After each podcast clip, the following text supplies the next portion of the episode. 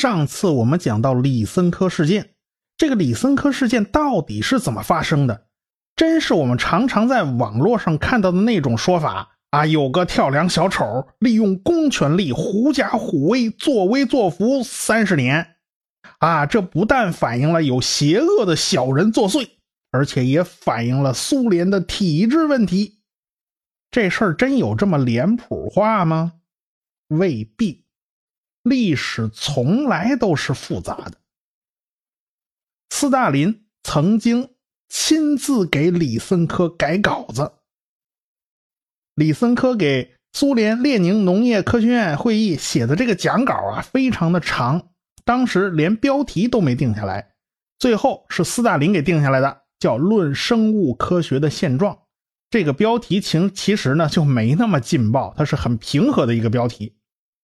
讲稿呢有四十九页纸，但是李森科是隔行打印的。就是行间距特别大，就是为斯大林批注留下修改的空间。斯大林改的非常认真，他用了黑、绿、棕、蓝四色铅笔，对这个手稿进行了认真的审阅，而且在边上写下了很多意见。首先，斯大林是降低了调门，而不是升高了调门。李森科写了一章啊，叫《资产阶级生物学的基础是错误的》，这一个章节全部都被斯大林给删掉了。斯大林还淡化这种意识形态的这种词语，他二十八次删掉了资产阶级的这种词汇，把苏维埃生物学就改成了科学的生物学。资产阶级物理学家薛定谔前面那资产阶级也被他划掉了。哎，大家都奇怪啊，这里头有薛定谔什么事儿啊？这他不是物理学家吗？你别说，这种物理学大师掺和到生物学领域，还真带来了一场生物学的革命。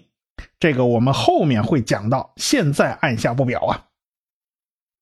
斯大林呢，他知道数学和物理学它是具有普适性的。哎，李森科在这个报告里面他就写了。任何科学按其本质都是有阶级性的。那斯大林在旁边写了批注，哈哈，先来一个表情包啊。那么数学呢？还有达尔文主义呢？这分不分阶级性啊？这哪有什么阶级性？所以斯大林认为科学是不分阶级性的，只分正确与错误。所以斯大林把有关两个阶级的科学之类的话通通给改掉了。改成了正确的科学和错误的科学。从这一点上来讲，我们可以看得出啊，斯大林比这李森科要明白事儿。李森科纯粹是在拉大旗做虎皮，但是斯大林不是这样。但是有一点啊，斯大林仍然认为自己才是对错的裁决者。这个裁决者，他不是科学共同体。作为一个大权在握的最高领导人，他很容易犯这种错误。他说白了就是膨胀的没边儿了嘛。还有可以体现的出来啊，斯大林自己对拉马克主义他是有偏好的。在三十年代，支持摩尔根遗传学说的人和支持新拉马克主义的人都不少，所以他们在当时不可能像我们现在。啊，回过头去看这段历史的时候，看得这么清楚啊！我们是属于事后诸葛亮啊！我们因为知道，哎，谁是对的，谁是错的。但是当时他们那些人呢，他未必有这么清晰啊。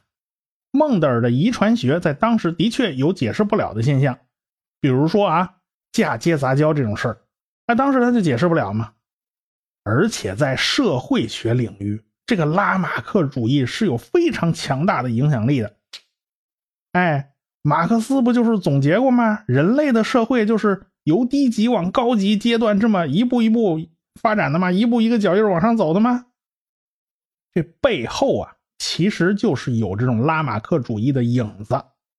当然了，还有人描绘了另一套社会发展的途径，那就是啊，什么从专制啊走向民主啊。但是你这种说法，其实背后还是一根筋的这种思维模式嘛。那个年头啊，人们的世界观普遍就是这样的。那个斯大林当然他也不例外。说白了，普通人心里也都是喜欢这种理论的嘛。哎，话糙理不糙啊，人往高处走，水往低处流，这不都是明摆着的事儿吗？哎，所以那时候拉马克的这种思想啊，对普通人来讲，他很有吸引力。还有一点就是，科学家是死磕呀，他来不得半点虚假呀。但是政治家，你像斯大林作为这种政治家，他就不一样，他那眼光啊，他只看结果，哪怕有一丝希望，也不妨试试看。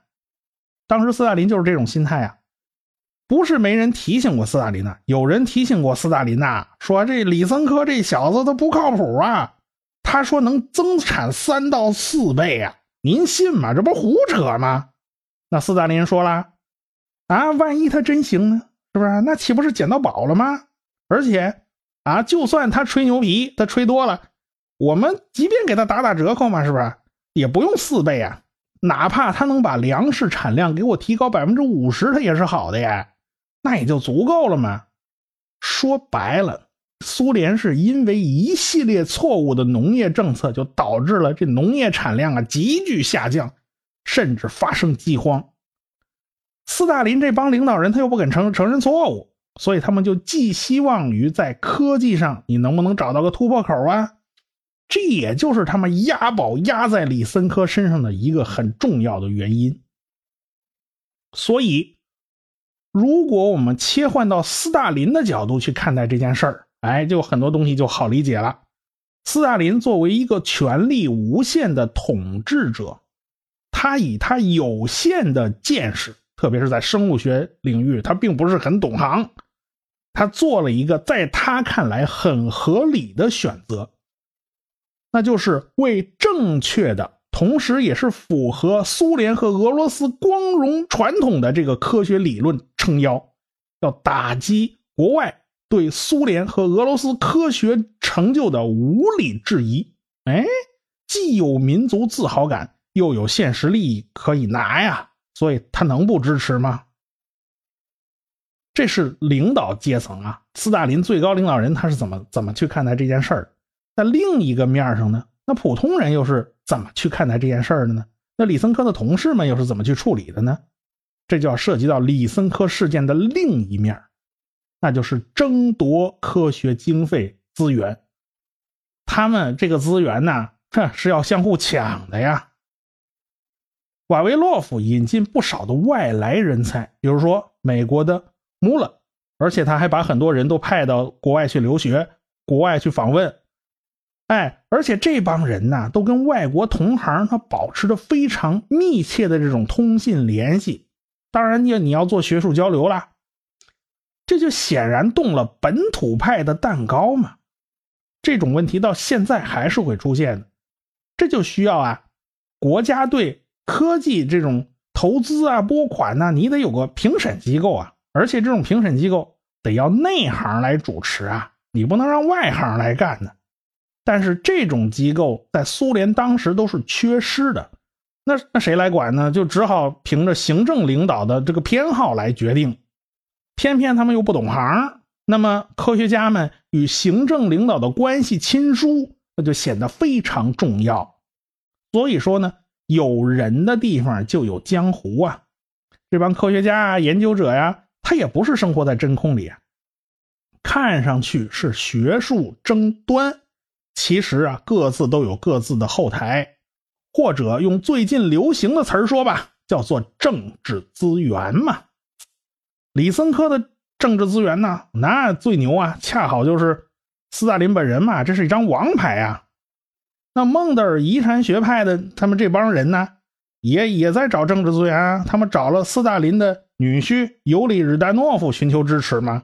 但是他们哪里知道，这个斯大林跟亲家这个安德烈日丹诺夫之间的关系非常微妙啊。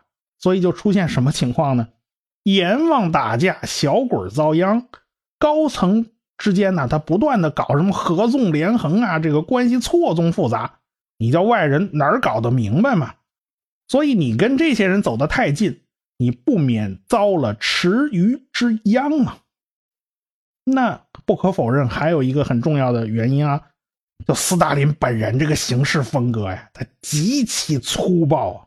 他喜欢特务治国。很多学者身边啊，现在根据后来的解密档案，都发现了有一大群的告密者和眼线。哎，不光是学者身边啊，仅莫斯科普通人中间，六到七户人家中就有一名是告密者。你要让这帮告密者盯上，你还能好得了吗？要不这个瓦维洛夫怎么死的那么惨呢？在秘密警察们看来啊，这帮人一天到晚跟外国人勾勾搭搭的，显然是啊，这个心怀不轨，里通外国啊。所以这么多因素共同作用之下，这个瓦维洛夫呢就横遭厄运。那不光是他呀，很多人跟着也就倒了霉嘛。再有一个原因，我们就必须从文化传统上来找一找了。这个苏联呢，它是从沙皇俄国那儿继承而来的，它本来就比较落后，那干什么事儿都比西欧那边它要慢半拍，不是慢半拍了，它甚至是慢一拍呀。西欧那边呢，已经都不流行拉马克主义了，特别是卡姆梅勒自杀以后，但是苏联这边啊，他就慢一拍，这斯大林他就倾向于拉马克主义。哎，不仅仅在科学技术方面，在文艺方面，它也是有类似现象的。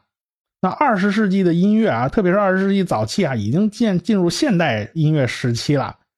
但是这个斯大林呢，他就是一古典脑子，他喜欢莫扎特、贝多芬呢，他临死前听的都是这这些东西。所以呢，在他的管制之下，那苏联交响曲就跟活化石一样，的继续走古典主义道路。哎，他的文化上又慢了一拍。当然，这也和最高领导的这种偏好是有关系的。后发的要追赶现代化的这种国家呀，这个特点都是比较明显。斯大林凭着自己这种铁腕，硬把一个落后的农业国给拧成了一个基本实现了工业化的国家，付出的代价是极其巨大，尤其是思想文化方面依然滞后。所以呢，李森科事件显然是一场悲剧，它足足影响了苏联生物学界好几十年呢，而且还波及到了周边的国家，我国也是受到影响的。诸位以后有机会啊，可能去图书馆里面翻翻旧书啊，可能还会翻到图书馆里边有些是上个世纪五十年代翻译过来的这种。泛黄的这种教材啊，还在讲米丘林、李森科的这种学说。哎，我在翻找有关这段历史的资料的时候呢，偶尔也看见了几篇五十年代写的论文，那还在推广李森科的理论呢。哎，李森科呀，他也是农民的儿子呀，但是苏联农民怎么就这么倒霉，有了李森科这么个坏儿子呀？就在李森科瞎折腾这段时间里面，那西欧又在干什么呢？西欧呢，早已经不流行拉马克的学说了。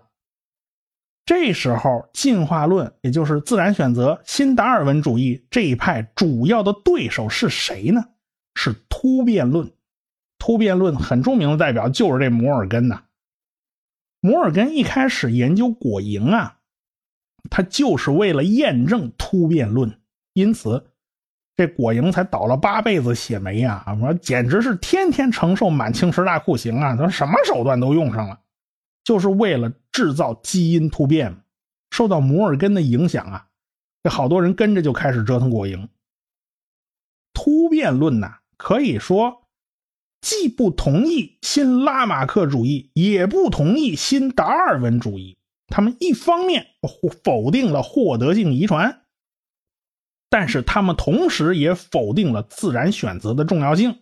他们认为啊，这个进化的动力不是自然选择的压力，而是突变压力。当然啦，新达尔文主义者的捍卫者啊，他都不服气呀！啊，你摩尔根的确是弄出来一大堆稀奇古怪的果蝇啊，啊，连眼睛长在腿上这种异形它都有啊。但是这些个。突变的这种异形啊，这种个体啊，在大自然里是根本没有办法生存下去的，分分钟就会被自然选择给淘汰。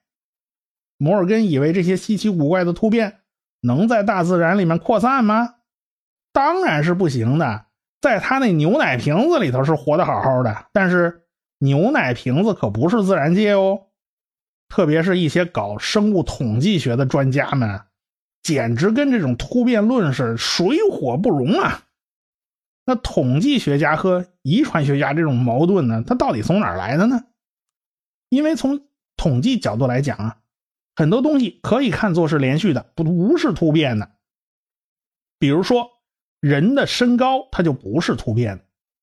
当年维苏威火山爆发呀，就摧毁了。庞贝古城和赫库兰尼姆古城啊，好多人就直接被埋在了地下。那是公元七十九年的事儿啊。考古挖掘呢，就把这个遗址给挖出来了。那好几百具遗骸呢，就测量一下他们的身高，发现那时候人的身高啊，男性一米六到一米七，女性一米五零到一米五五。这个数值啊，后来一直都保持稳定，一直到工业革命以后。这个欧洲人的身高才开始突飞猛进。荷兰人目前啊是全球平均身高最高的，在一百年内，荷兰男性的平均身高从一米六九长到了一米八零，女性从一米五五长到一米六九，他们是平均增长最快的地球人。但是有据可查，你看啊，这个数值啊，从公元。初，哎，这公元元年那会儿，公元七十九年，他们那边啊那会儿那个身高，到荷兰人后来这个身高，你看他大差不差，这一千年里面他没怎么变化。那么好，工业革命以后啊，这粮食足了，营养足了，那好，这身高开始长了，要花了一百年时间长了十几公分。这十几公分，它是突然长长长长高的吗？就是说父母全是小矮个儿，他儿子砰一下变大高个了，他是这么突变的吗？好像不是吧？它是哎，有记录，它什么是一点一点、一代一代的长高的，所以它根本就不是突变。偶尔出现几个两米以上那种高个儿啊，比如说像咱们国家那姚明那样的啊，父母不是太高，然后这儿子都一下高的高的那么那么多啊，那属于个案，它不具备普遍意义。所以啊，统计学家们底气非常足啊，整体上看来。物种的变化它不是突变的，摩尔根，你敢不敢把你那一堆果蝇全都放生啊？你看看你那堆稀奇古怪的果蝇，在大自然里头还能剩下几只？不过呢，慢慢的摩尔根的思想也转变过来了，他发现很多事情并不是像他想的那么简单啊！你以为这个遗传就是一大堆的三比一啊？你要是碰上复杂情况呢？比如说某些花的颜色深浅。就是有很多基因控制的，那么这个比例就不是简单的三比一啦，很有可能啊呈现出连续的状况。如果某个性状是由十个基因控制的，那么就会出现六万多种表象。那么看上去，哎，这个就是连续的啊，它不再是那种分离分离的这种情况。看来啊。基因突变和自然选择，它们并不矛盾，是可以调和这两个矛盾的。这两种因素到底是个什么关系呢？真正回答了这个问题的是三个人，他们鼓捣的这一派学问呢，就被称为群体遗传学。他们是英国的费歇、霍尔丹和美国的莱特。这三个人出身背景啊，各不相同啊。第一位这个费谢本来是学数学和物理的。中学的时候呢，收到一套书，就是《达尔文全集》，啊，那看了以后就入迷了，他就喜欢上生物学了。这个贝谢呢，后来做过保险公司的统计员，你看跟保险就有关系了啊，而且还中做过中学的数学教师，业余呢从事学术研究，后来一直他研究生物学。他的特点啊，就是数学功底子特别好。他在担任中学校长的期间呢，就完成了一篇论文，他证明了孟德尔定定律啊，能够解释生物统计学里面对这种连续变异的这种研究成果，而且啊他还和那达尔文的儿子还认识了，还结成了忘年忘年交，他们关系还挺好的。他就用统计学的方法解决了遗传学和达尔文自然选择学说之间的矛盾。这两者呀，不仅不矛盾，而且孟德尔的遗传学正是达尔文进化论所需要的那种遗传学。从孟德尔的豌豆试验算起啊，那跟那跟达尔文那种写物种起源的时间相差不远嘛。等到费谢完整的提出这套生物学统计框架，已经几十年都过去了。这这两个学科交叉起来啊，是好困难呐。这是简直是困难重重，经常是搞不定，因为这两个学科实在不是一个思路。第二位，霍尔丹他就跟费谢是不一样的，此人是个罕见的百科全书式的人物，人家生物化学、生理学、进化论、遗传学、数学、医学各方面他都有成就，而且人家热衷写科普文章啊，在文学啊、政治方面都很活跃。他在一九发表了一篇研究群体遗传学的论文，在一九三二年，他就出版了群体遗传学的这个经典著作，叫《进化的因素》。哎，这就是第二位。第三位呢，莱特呢是个美国人啊。这三个人里面，就他是科班出身，学生物学的。啊，一九一二年去哈佛大学啊，就开始研究哺乳动物的遗传。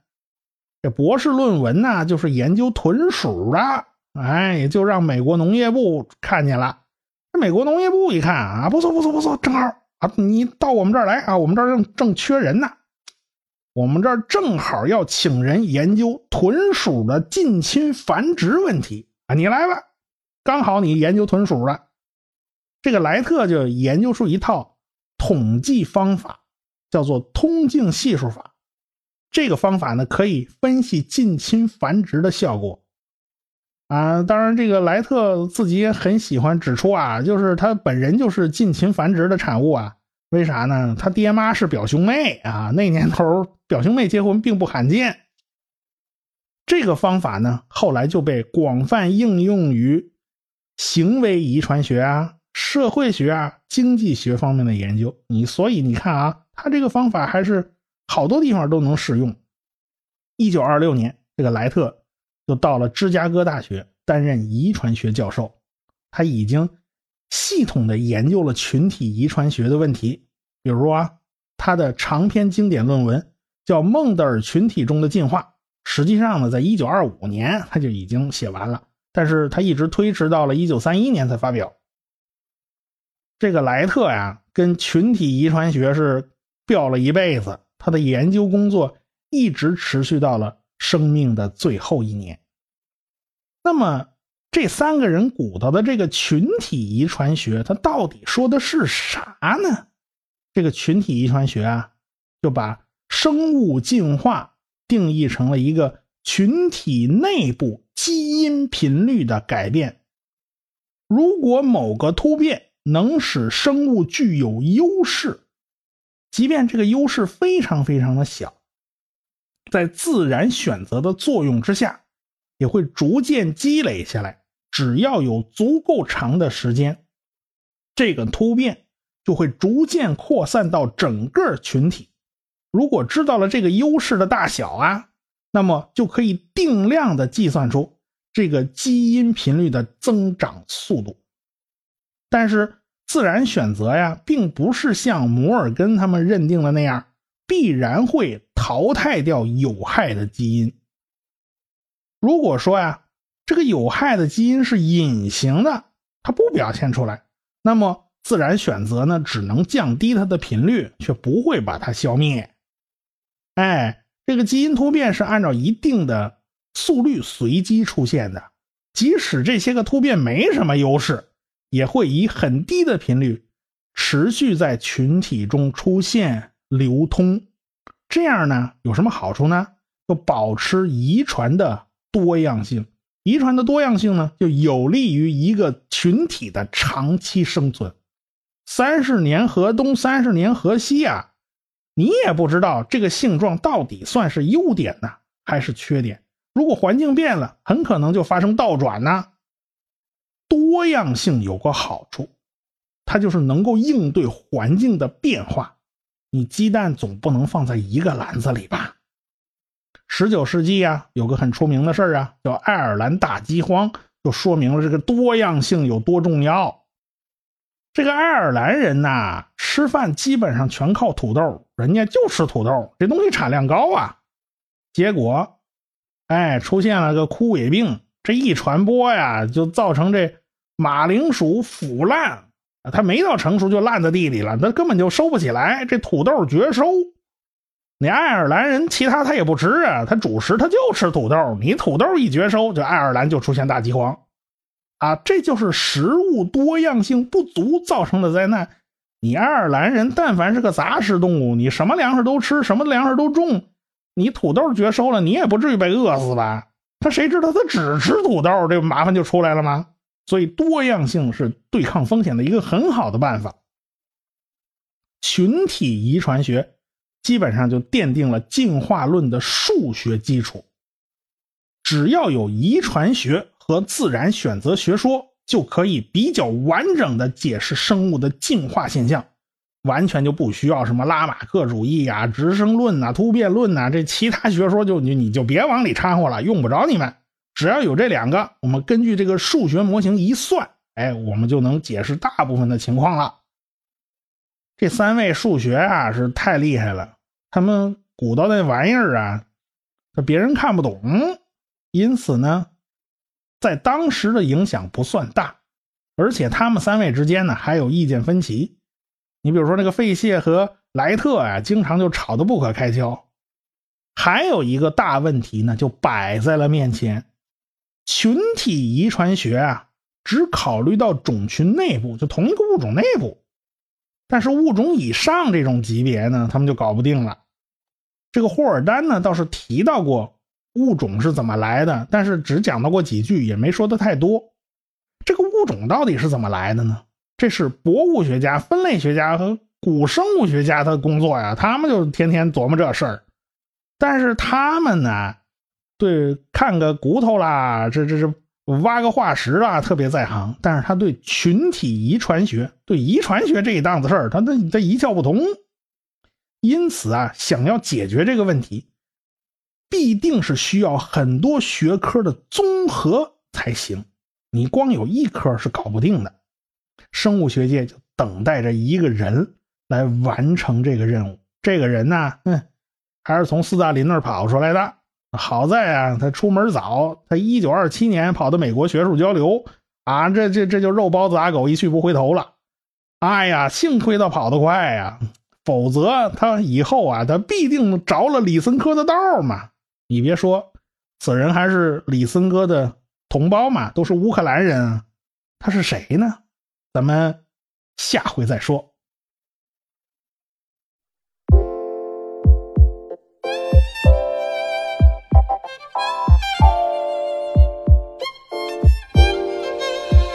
我是旭东，祝科学声音二零一七年的首场线下活动取得成功。